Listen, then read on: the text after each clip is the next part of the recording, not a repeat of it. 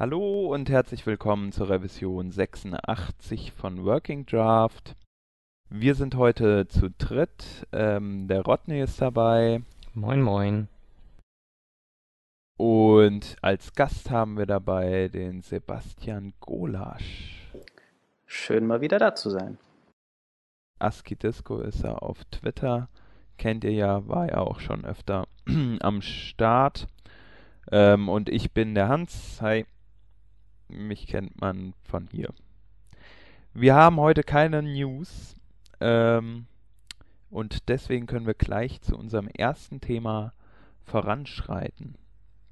Äh, äh, ja, ich erkläre das mal ganz kurz. Und zwar geht es da um, ein, um eine neue Sprache fürs Web, die ähm, eventuell eingeführt werden soll, oder zumindest ist das der Vorschlag. Der kommt von Tab Atkins. Und zwar geht es da um Cascading Attribute Sheets. Äh, was ist das? Das ist praktisch die gleiche Syntax, wie sie CSS hat, also mit diesen Kaskaden und Selektoren und so weiter und so fort, für Attribute, die man eventuell im HTML verwendet. Der Vorschlag kam irgendwie daher, die, die Leute bei Google, äh, wo der Tab Atkins arbeitet, äh, die haben sich gedacht, so, äh, es wäre cool eigentlich für, für Selektoren auswählen zu können oder einmalig festlegen zu können, dass bestimmte Attribute äh, applied werden. Ähm, jetzt ist das ein bisschen schwierig im HTML.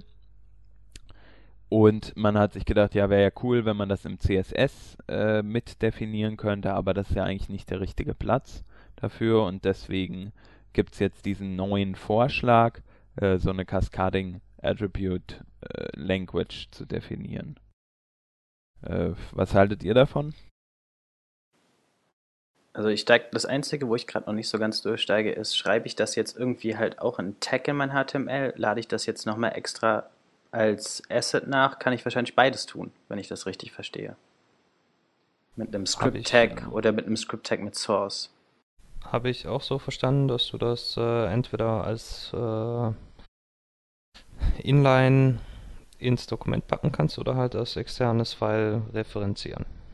Das ist ja toll. Also das ist, das ist dann so mein erster Kontrapunkt, weil Inline, würde ich sagen, finde ich das jetzt nicht so toll und dann habe ich auf einmal noch, eine weite, noch ein weiteres Asset generiert, was ich, was ich mitladen muss mit einem neuen Request und so. Das ist so mein erster performancemäßiger Kritikpunkt, den, den ich da sehe. Naja gut, jetzt lassen wir mal die Performance außen vor. Es geht ja darum, was es uns erleichtert in erster Linie. Wie wir das Ganze dann schneller kriegen, ist ja immer erst das nächste Problem. Und so eine kleine Textdatei, ja, wird jetzt auch nicht das Problem sein. Ich finde das eigentlich recht cool. Also syntaktisch ist es äh, CSS. Da ist nichts Neues bei. Kann, kann mit den äh, CSS-Parsern gepasst werden. Ist deutlich einfacher äh, ja, ein, eingebaut oder ein, einzubauen in Browser, als das bei CSS der Fall ist, weil diese äh, Attribute Maps oder ähm, Cascading Attribute Sheets nur äh, einmal angewendet werden, also beim Laden des äh, Dokuments ausgeführt werden, bieten aber halt äh, bietet die, die Möglichkeit, was, was er jetzt, äh, was Tab Atkins in seinem Blogpost äh, als, als äh, Demo zeigt, dass ich beispielsweise einfach mal allen Videoelementen das äh, Attribut Preload auf Metadata setzen kann. Das finde ich schon irgendwie, da macht Sinn. Wo ich jetzt noch nicht so ganz von überzeugt bin, im Gegensatz zu CSS, was ich ja jederzeit live äh, ändern kann, kann ich das hier dann wiederum nicht. Also ich kann dann nicht sagen, setz mir jetzt zur Laufzeit, setz mir alle Videoelemente auf äh, Play oder irgendwas in der Richtung. Warum auch immer ich das machen wollen würde, aber ich werde es auf jeden Fall nicht können. Naja, was du machen kannst, ist mit einer CAS-Datei eine andere CAS-Datei laden, die dann diese Eigenschaften hat, die würden doch dann applied, würde ich mal sagen. So wie ich das verstehe. Ja, würde ich auch so verstehen, aber theoretisch kannst du das Ganze ja auch, also wenn du eh was Neues laden musst oder was live ändern musst, dann kannst du es ja, machst du es ja über JavaScript ähm, im CSS jetzt oder so und ähm, im, äh, genauso kannst du es ja mit Attributen machen. Ich meine, mit set-attribute kannst du ja sagen, äh, dieses Attribut soll sich für all diese ähm, Werte oder all diesen oder diesen Selektor verändern. Sprich, dann würdest du mit JavaScript halt hingehen und sagen einfach äh, ähm, select äh, oder document.querySelectorAll, Klammer auf, bla bla bla for each äh, und dann setzt du halt jedes Mal die, die, die Eigenschaft. Also das wäre ja praktisch genau das gleiche, wie wenn du halt so, also wie wenn du es halt im CSS änderst. Hm, ja, also mein, ich glaube, mein größtes Problem mit dem Proposal ist, es löst eigentlich kein, kein Problem, das wir tatsächlich haben. Denn all das, was, was hier abgeht, können wir in, in JavaScript tatsächlich selbst lösen. Also ja. mit, einem, mit einem der verfügbaren CSS-Parser kann man tatsächlich sogar diese Syntax äh, nehmen und äh, auf, auf das Dokument anwenden. Was ich dann zwar schon wieder dämlich finde, da kann man auch gleich mit, mit JSON-Objekten äh, handeln, macht die Sache etwas einfacher. Was ich mich jetzt frage, wenn wir zu dem Kern der Geschichte nochmal gehen und wirklich zu sagen, wofür brauchen wir das? Und also hm, es ist so bei CSS klar, wir benutzen das, um unsere äh, HTML-Seiten zu stylen. Okay, verständlich. HTML ist unser Markup, okay, und HTML kann nun mal auch Attribute haben. Wieso brauchen wir dann wirklich eine neue Sprache oder eine neue ähm, Form von Asset, welches uns ermöglicht, das nochmal extra weiter auszulagern? Also wirklich im Kern, wozu brauchen wir das?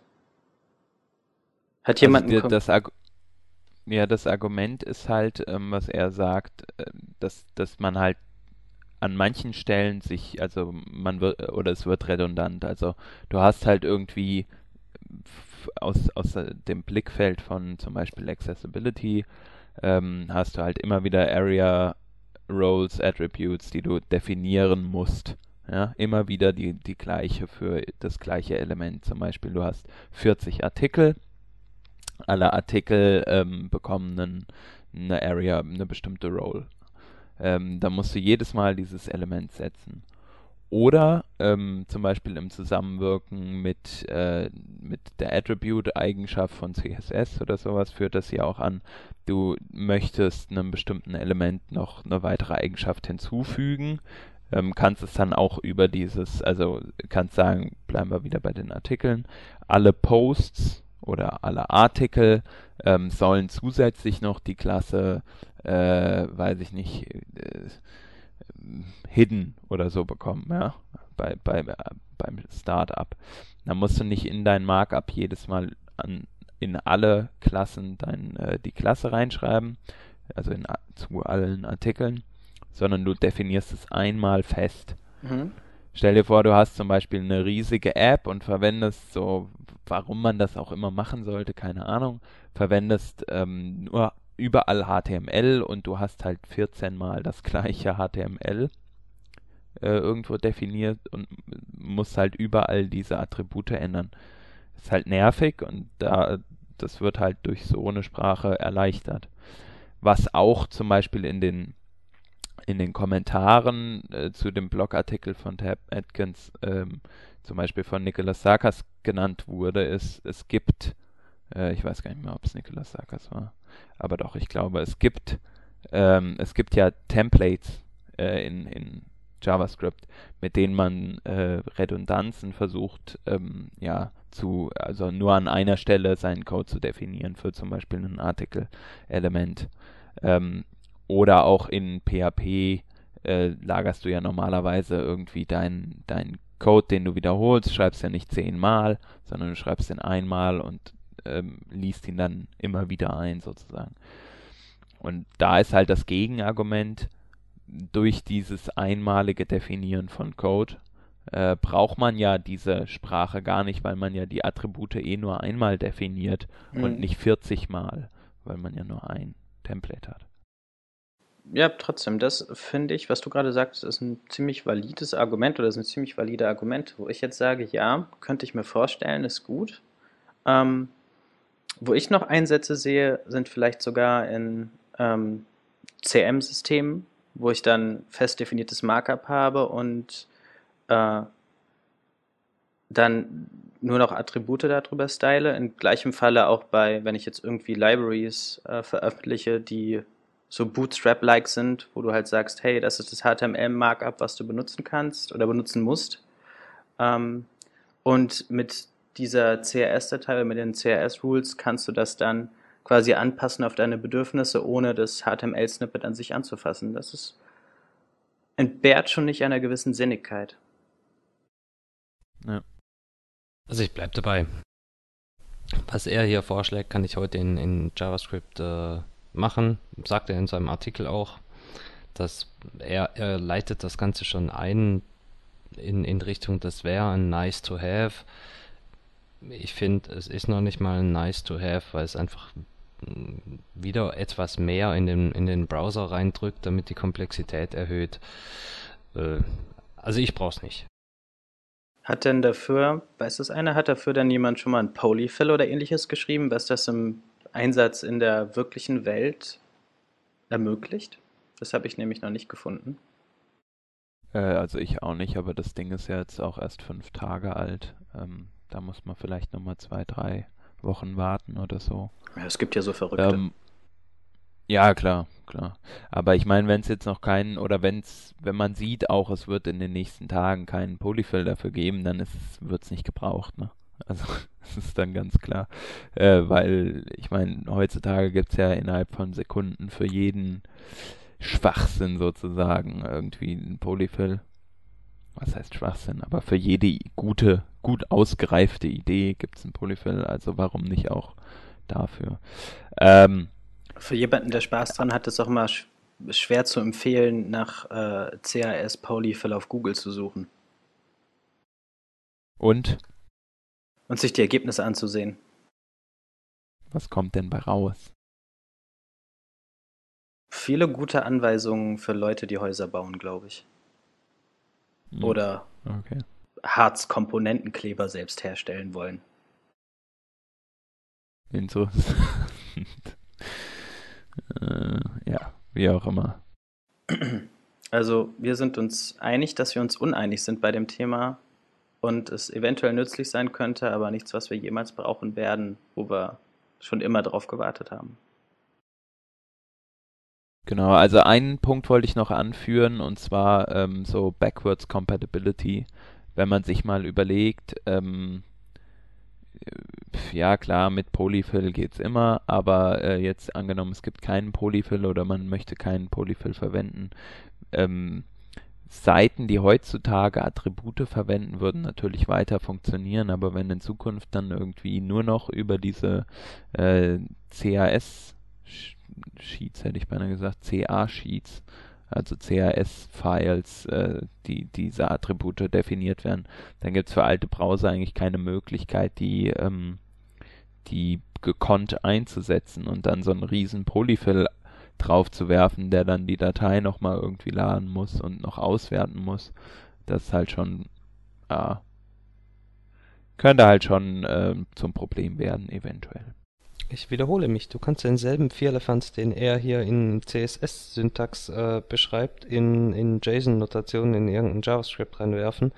Das Ganze durch äh, jQuery äh, pipen, das kostet dich so geschätzte drei bis fünf Zeilen JavaScript und das Thema ist gegessen. Dieses CAS löst kein Problem, das ich nicht innerhalb von zehn Minuten selbst gelöst habe.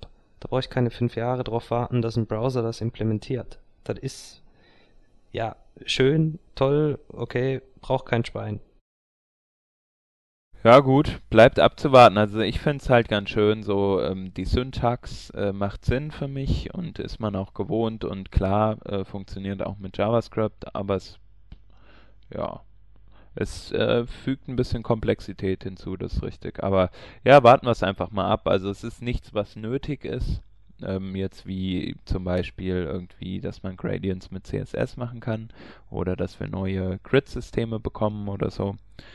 Äh, im CSS, aber es ist, es ist vielleicht ein nettes Gimmick. Gut. Ich warte dann noch einfach ab, bis jemand den ersten Preprocessor à la Less dafür geschrieben hat. Wenn es soweit ist, dann kann man es benutzen. genau. Ja gut, dann äh, gehen wir doch zum nächsten und damit auch schon letzten Thema für unsere heutige Sendung. Ähm, da geht es um einen Artikel von Boku. Äh, und zwar geht es im Groben um Object Obs äh, .observe.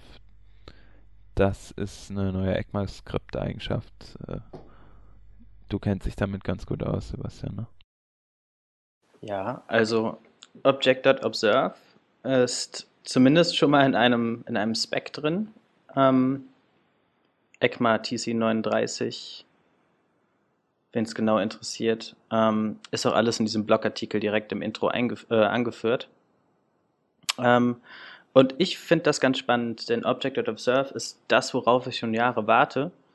Ähm, kurz gesagt, Erstmal, ich mache mir ein beliebiges, komplett leeres Objektliteral in JavaScript. Wurde hier schön gesagt mit, äh, oder schön dargestellt mit einfach einem var o ist gleich Curly Braces auf und zu. Ähm, und mit Object.observe observe kann ich dann dieses Objekt quasi als erstes Argument übergeben, beobachten und eine Callback-Funktion rein, die mir jegliche Changes liefert. Das heißt, selbst wenn ich einfach nur eine Property dieses Objektes manipuliere, das heißt, ich mache jetzt O. Äh, Working Graph ist gleich toll und heute kurz, dann bekomme ich das an der anderen Stelle, wo ich die, den Observer gesetzt habe, mit. Und ich sehe den Einsatz da erstmal vor allen Dingen, also um diesen Halbsatz erstmal komplett abzubrechen, äh, einfach mal Backbone.js als Beispiel zu nehmen. Backbone.js hat bei seinen Models äh, diese Methoden get und set und da ist die Syntax mehr oder minder unschön. Also schön für die heutigen Verhältnisse, aber unschön, weil sie noch schöner sein könnte mit Object.observe.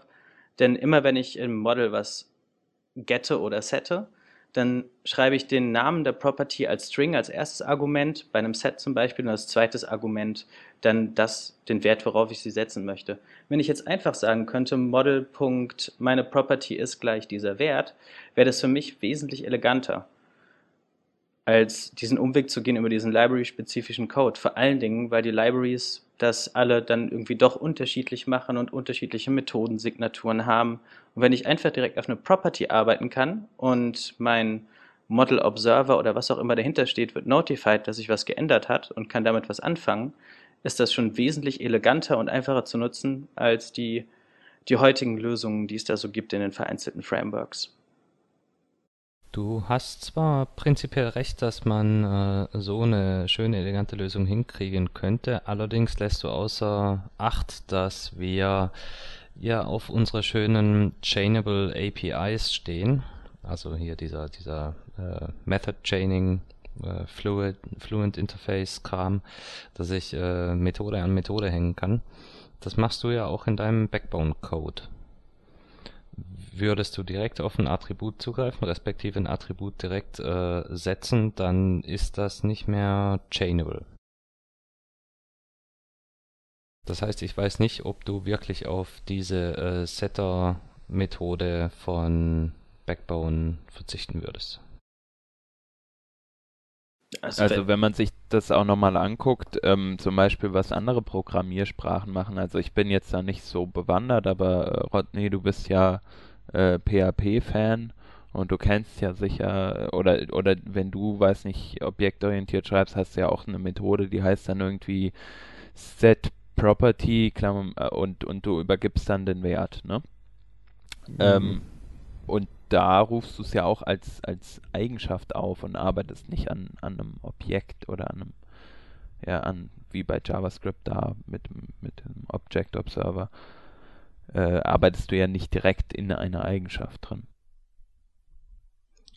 Äh, ich verstehe die Frage ehrlich gesagt nicht. Also du hast es mit eher eine, äh, ist eher eine Aussage. Also bei anderen äh, bei anderen Sprachen hat man es ja schon auch so, dass wenn man eine Methode, äh, eine Eigenschaft setzt von einem Objekt, dann äh, ruft man ja eine Methode dafür auf, die diese Eigenschaft dann in das äh, in die in die Klasse zum Beispiel propagiert, oder?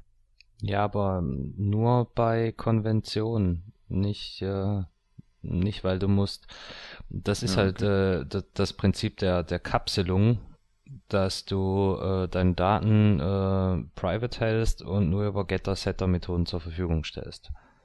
Genau. Das heißt jetzt aber nicht, dass ich in gerade PHP äh, nicht die Möglichkeit habe, ein solch privates äh, Attribut nicht genauso äh, anzusprechen. Also ich kann durchaus sagen, äh, was weiß ich, äh, Object File bla gleich foo ja. und via einer sogenannten Magic Method, die underscore underscore äh, set, das äh, delegieren. Also äh, sehe ich jetzt den, den Vergleich nicht so ganz, den du da okay. versuchst anzustellen. Ja, ich äh, bin ja nicht so fit in den anderen anderen Geschichten, aber ich hätte halt gesagt, so wenn ich halt irgendwie objektorientierten Code sehe im PHP, äh, hat man ja eine, wie ich schon eben sagte, halt eine, eine Get, äh, eine, eine Set-Funktion ähm, und setzt den Wert nicht automatisch innerhalb äh, oder nicht ähm, nicht spezifisch, sag ich mal. Aber innerhalb einer Klasse natürlich über dann über das Objekt, wie du jetzt gerade sagst, dann die, die Eigenschaft direkt zu setzen, ist klar möglich. Ach, das machen doch PHP-Entwickler nur, weil sie Architekturkomplexe gegenüber der Java-Welt haben. Keine Ahnung. Ich kenne Java nicht gut genug. Also ich bin auf der einen Seite ein, ein Verfechter dieser Kapselungstheorie. Auf der anderen Seite muss ich sagen, es nervt ganz massiv. Ähm, ich sehe keinen Grund, warum man äh, alle Attribute private fahren sollte. Bestimmte Sachen kann man auch einfach äh, public direkt zu, den, den Zugriff geben, wenn du keine Validierung machen musst, ob die, die Werte da jetzt, die da gesetzt werden, auch wirklich passen, ist das vollkommen egal. Ja, aber jetzt, um, um auf das Kernthema und auf JavaScript zurückzukommen, da gibt es ja wieder Public, Private, Protected und diesen ganzen Driss nicht oder noch nicht, muss man ja fast sagen. Ähm, und da ist es doch super, wenn du einfach eine Eigenschaft bearbeiten kannst und darauf einen Observer hast. Weil dann ist es halt, dann ist es halt dir scheißegal, ob die Leute halt irgendwie deine Get-Methode benutzen, die du selber geschrieben hast, oder den äh, direkt auf der Property rumhacken und du bekommst halt beides mit und kannst die richtige Geschichte drauf fahren, irgendein Post-Processing oder, oder ähnliches. Und das macht es doch auch einfach nur einfacher für alle Leute, die den Code schreiben, lesen und bearbeiten müssen. Stille, das heißt, ihr stimmt mir zu, das ist super. Ja, zumindest ein Stück weit. Also kann, kann bestimmt kann bestimmt recht hilfreich sein. Ja, man muss ja sagen, dass ähm, das ist auch nicht der erste Versuch, das schon mal in JavaScript einzubringen, beziehungsweise in JScript. Ähm, äh, Microsoft hatte das tatsächlich schon mal äh, in dem Internet Explorer Version 3 und 4, wenn ich mich recht entsinne. 3 weiß ich nicht genau, 4 weiß ich genau. Denn äh, als vor ein, zwei Jahren dieses große Thema mit Data Binding aufkam, woraus denn jetzt so Frameworks wie Knockout.js und ähnliches resultieren, gab es ein von Microsoft entwickeltes jQuery-Plugin. Das war das $.link. Und da hast du quasi ein Objekt mit Attributen, Key Value Store, einfach so angebunden zum Beispiel an ein Formular. Und wenn sich was im Formular änderte, hat sich das Objekt geändert. Aber auch andersrum, wenn sich was in dem Objekt geändert hat, dann hat sich was in dem Formular geändert. Das Problem da war aber jetzt bei diesem Plugin, dass du halt nicht einfach auf den Properties arbeiten konntest, sondern die intern magisch in Funktionen umgebaut wurden etc. Ähm, weil du halt einfach keinen Observer hattest, der sich der es mitbekommen hat, wenn du das reine Objekt in deinem Skript verändert hast, um dann das Formular zu updaten.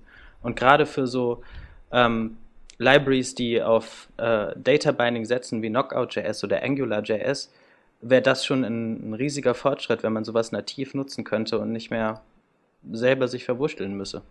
API-technisch auf der einen Seite und wieder fast bei meinem Lieblingsthema, Performance-technisch Performance auf der anderen sicherlich auch. Denn alles, was der Browser macht, macht er meistens schneller, als äh, wie du es in Userland-Code bauen kannst.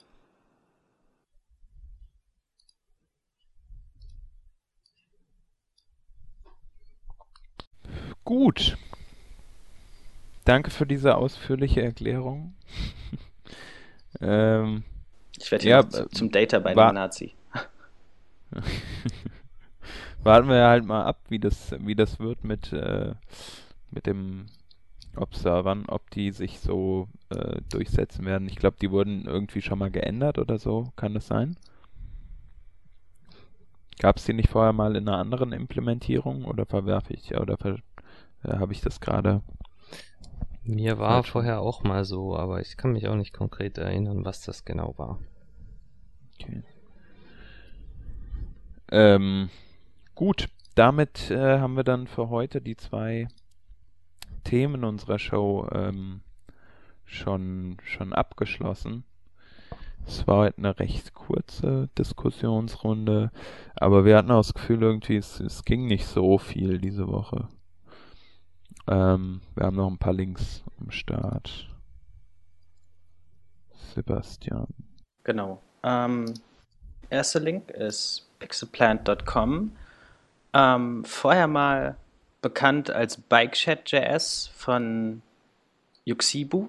Ähm, BikeChat.js war, ist ein JavaScript-Framework, welches ähm, quasi Animations und Transitions und ganz viel wunderbaren Frontend-Krams beherrscht. Und auf diesem Framework liegt auch ein Flash to HTML5-Converter drauf. Ähm, und der ist der erste und einzige, der bisher vollkommen ActionScript 3 und Flash 10 kompatibel ist. Was bedeutet, ich kann einfach meine fertige SWF-Datei nehmen, kann die in Pixelplant reinschubsen und was rauskommt, ist äh, eine wunderbare JavaScript-Datei mit einer anhängenden HTML-Datei, welche mir äh, den Inhalt meiner Flash-Datei, aber nicht in Flash bieten. Das heißt, es funktioniert auch auf schon fertig zusammengebauten SWFs, was ich großartig finde. Und einsetzenswert, wenn man dann Sachen ganz schnell mal auf iDevices oder ähnliches portieren muss. Wobei die Performance auch teilweise noch nicht so gut sein soll, wie man hört. Aber das wird sicherlich noch. Und zum anderen gibt es natürlich keine Sendung, in der ich dabei bin, wo ich nicht mindestens einmal äh, Grunt.js erwähne. So auch diesmal, denn äh, Sindre Sorhus, man verzeihe mir, wenn ich den Nachnamen nicht richtig ausgesprochen habe, hat äh, ein schönes, eine schöne Seite gebaut, die äh, alle Grunt-Plugins listet, die mit dem Keyword Grunt-Plugin im NPM-Repository drin sind. Sowas gab es schon mal in ähnlicher Form, auch bei unseren Links hier. Äh, das war nämlich ein JS Fiddle von Cowboy Ben Elman. Das funktioniert allerdings nicht mehr. Und wie man das so äh, um diese Seite, die heute bzw. gestern Abend live gegangen ist, hört, sind da auch bald Filter und ähnlicher wunderbarer Schnickschnack drauf, mit dem man auch viel schneller sein passendes Grunt-Plugin zu dem anstehenden Task findet. Jo, dann machen wir mal weiter. Es gibt seit kurzem einen schönen kleinen Date Range Picker, der auf Twitter Bootstrap basiert. Das ist äh, eigentlich kein, kein Hexenwerk, aber die haben sich, haben sich da ein richtig schönes äh, UI einfallen lassen. Mit, mit Kalenderwahl, mit äh, den üblichen Bereichen wie die letzten äh, 30 Tage, irgendwie sowas. Also wer mit, mit Datum, Datumsbereichen zu tun hat, kann sich das mal anschauen, ist ganz nett. Nicholas Zachas hat mal wieder in Richtung Microsoft gebloggt. Diesmal berichtet er über die Innovationen, die der Internet Explorer beschert hat. Das äh, sind eine ganze Menge und wer sich mit dem Thema noch nicht auseinandergesetzt hat, der sollte da mal reinschauen. Viele von den coolen Technologien, die wir heute einsetzen, äh, stammt nämlich tatsächlich von Microsoft. Ganz vorneweg das äh, XML HTTP ähm, Request Objekt. Also kurz die, das Fundament von Ajax. Also lustige Geschichten wie das äh, äh, Kontextmenü-Event oder äh, das Mauswheel-Event, äh, Geschichten wie Mouse Enter und Mouse Leave, mit denen wir unsere äh, ganzen tollen Menüs jahrelang gebaut haben. iFrame, das stammt alles von Microsoft, das war alles nicht äh, standardisiert, bevor die Jungs aus Redmond da mal ordentlich Gas gegeben haben. Weiter haben wir ein paar tolle Infos aus dem MSDN fischen können, das Microsoft Developer Network. Das ist eine Liste von äh, Attributen, also DOM, HTML-Attributen, die der Internet Explorer unterstützt, aber nicht Standard sind. Es sind also ganz, ganz lustige und wirre Sachen dabei wie can have HTML, äh, BG Properties, äh, man kann sowas wie den Write Margin als, als Attribut setzen, das View Inherit Style, View Master Tab, da gibt's also eine ganze Menge ganz lustige Sachen. Kann man mal reingucken und ein bisschen was dazu lernen. Als nächstes haben wir einen Artikel vom Smashing Mac, ähm, der heißt Towards a Returner Web.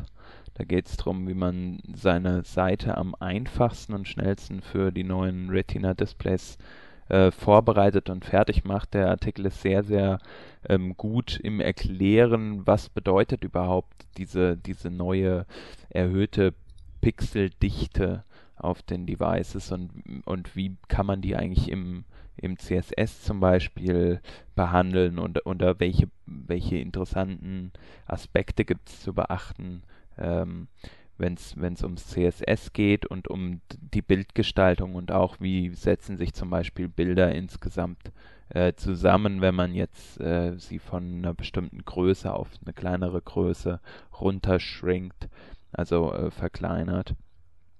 Ähm, außerdem zeigt er auch nochmal auf, wie man zum Beispiel äh, SVG Grafiken nutzen kann und so weiter und so fort. Insgesamt ein sehr, sehr interessanter Artikel und für jeden äh, wichtig zu lesen, der äh, mit Webseitendesign zu tun hat. Ähm, Im Anschluss daran ein Artikel von äh, dem Design-Blog äh, Eden Speakerman. Da geht es darum, wenn man eine Webseite responsive äh, gestalten möchte, äh, dann braucht man ja oft auch JavaScript dafür. Man muss zum Beispiel Elemente von Punkt A ähm, nach Punkt B in seinem DOM verschieben, äh, ja, oder man muss, äh, man möchte bestimmte Funktionen aufrufen bei einer bestimmten ähm, Breite des Browser-Screens und das Ganze sind halt Funktionen, die man immer wieder definieren muss oder ja genau, wo, die man kurz eigentlich einmal abstrakt definieren muss und dann immer wieder verwenden kann. Und so Funktionen bieten die zwei Skripte MinWidth.js und Relocate.js. Gibt es zum Download mit ein bisschen Erklärung. Verlinken wir auch nochmal. Und als letztes nochmal zum Auffrischen ein Artikel von Daily.js. Ähm, die haben ja so eine Reihe äh, JS 101 und diesmal erklären sie äh, Gleichheit, also Equality. Ähm, und zwar gibt es ja einmal das Gleich Gleich und dann gibt es auch die Strict Equality mit Gleich Gleich Gleich und den Unterschied dazwischen und warum man lieber ähm, das Dreifache ist Gleichzeichen verwenden sollte, beziehungsweise natürlich Ausrufezeichen Gleich Gleich Gleich Gleich. Ähm, das ist, äh, das wird nochmal in diesem Artikel erklärt, den wir auch noch verlinken. Genau, und damit haben wir es dann auch für diese Woche komplett geschafft, äh, sind durch unsere Linkliste durch.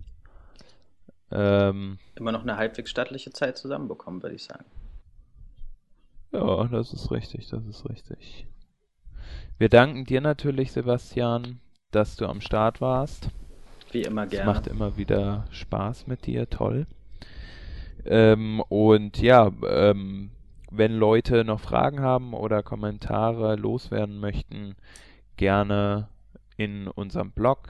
Die Sendung wird dann auch live sein, wenn ihr sie hört. und äh, danke an alle Live-Zuhörer und Mitschreiber im Chat und so weiter und so fort. Ähm, bis nächste Woche.